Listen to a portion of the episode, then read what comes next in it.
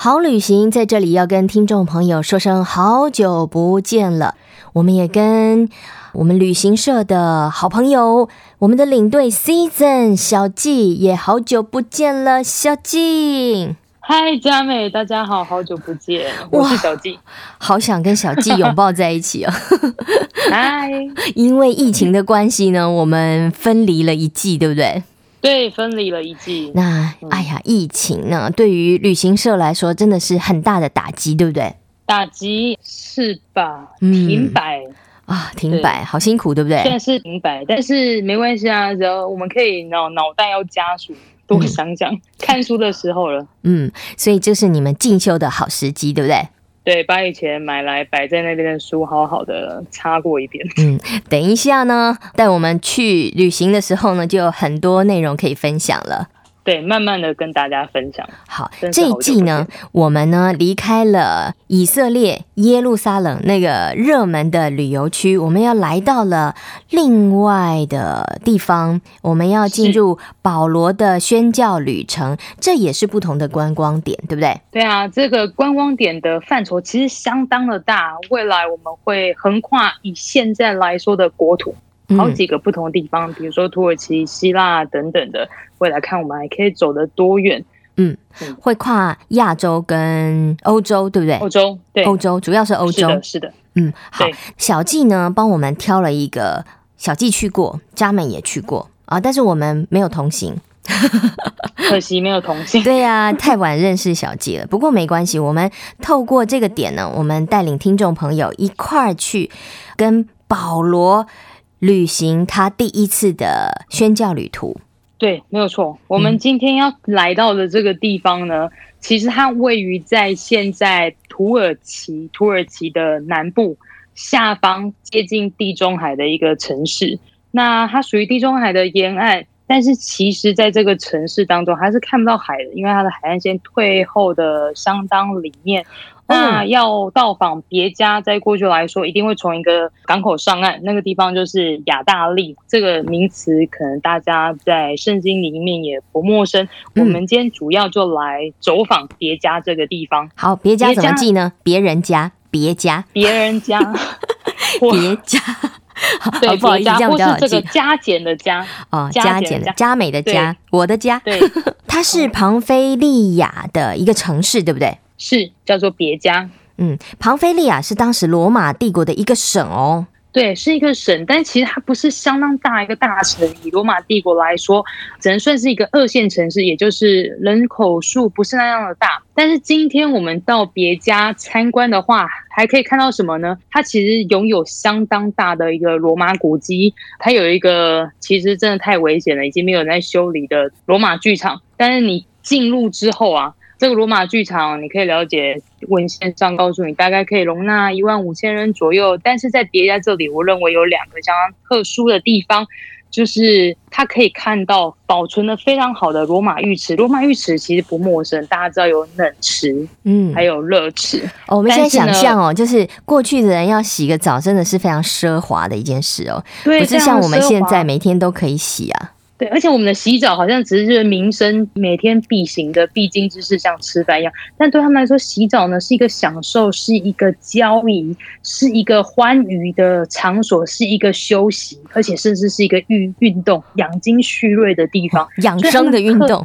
对，养生非常漂亮。他们不只有一个寓所而已，他们是有四大间，非常的漂亮。你可能从冷热的收缩，而且你可以看到。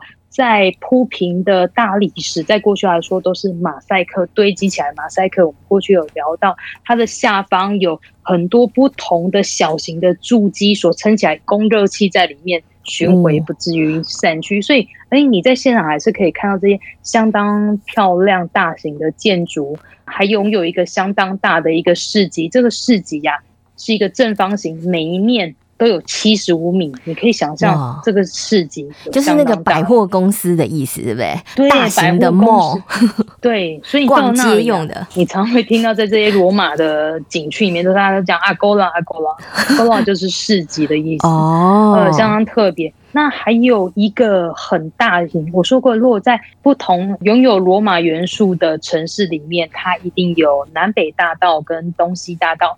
那在别家的南北大道呢，它的宽度啊就有二十米，相当的大，可以容纳很多人哦。对，非常多人，而且在这个大道上面两旁又是商店街。哇，那个时候罗马帝国这样的庞菲利亚别家这个城市。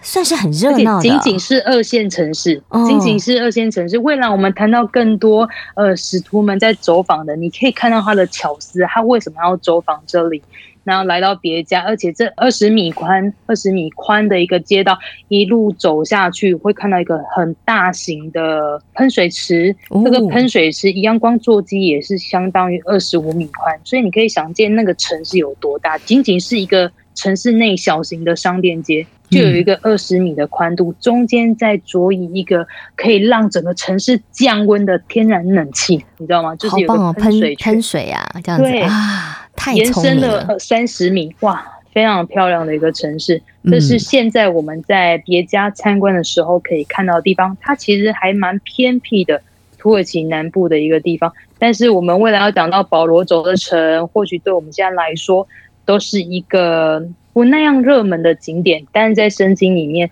你也可以看到它很多有趣的叙述，嗯，是很有意义的。那圣经当中讲到那个庞菲利亚的别家呢，那个时候就有这个地方喽。对，记载在圣经的《使徒行传》十三章十三节，有一个事件呢，就是马可他在这个旅程当中离开了。那时候这个团队啊，这次旅行参加有保罗嘛，那时候他叫扫罗，还有巴拿巴，还有巴拿巴的亲戚就是马可。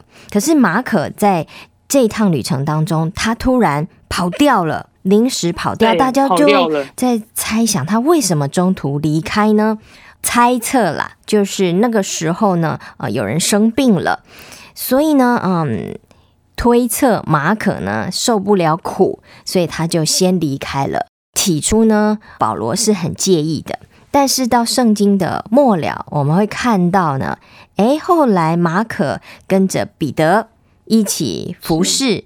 啊，所以呢，后来他还是在服侍主，保罗也就此释怀了，所以也是一个很美的见证了。嗯，虽然好像在这个地方中途离开了，对，你常常看到很多的叙述都会写他意想不到的离开，那也有可能成为他身上的那一根刺，所以很多人就在讨论所谓的肉体上那根刺是属于生理的还是心理的。就是你知道，这就是一个臆测，大家讨论的一个空间的。嗯、但是也像佳美说的，不是还是可以一起的，对还是同行的。虽然也许你在过程当中你犯了一个小小的错误，但是上帝还是给我们好多好多的机会，让我们可以重新开始，继续回到岗位上面，继续去服侍他，是这是很美的。那保罗跟巴拿巴来到的第一次宣教旅程。我觉得很好奇哦，就是这么多的城市，小季竟然带我们来别家，你一定别有用心，对不对？别家的用心在于它的下一站啊，还有我们要就是我们要前往的地方，它有相当长远的距离，嗯，这个距离以现在来看相当短，才三个小时。距别家三个小时车程左右的比西底的安提阿。哦，所以我们今天的别家算是前言，第一趟的宣教旅程的前沿，第一不算第一站了。然后是为了要铺成我们下一站比西底的安提阿，又有不同的故事会发生，对不对？是，是没有错。但是其实，尽管是要前往比西底安提亚，但是别家作为一个二线城市，以我刚刚讲了两小个罗马元素市集跟浴池，就有这么大量的大规模的考古，嗯、所以别家这个城市的影响性其实还是相当大的。嗯，所以听众朋友如果来到别家的话，就可以去欣赏这些古迹，对不对？而且还可以享受罗马的浴池，对不对？对，是的，太棒了。好，非常期待。如果你还没有来到别家的话，下一次有机会呢，就享受一下罗马浴。罗马语，我们在很多城市也都可以享受罗马浴。对，但是别家的确是保存的相当好的一个地方。嗯，好了，今天我们就只能旅游到这里了。非常感谢小纪，我们下一站就往比西底的安提阿前进了。谢谢小纪，谢谢佳美，谢谢大家。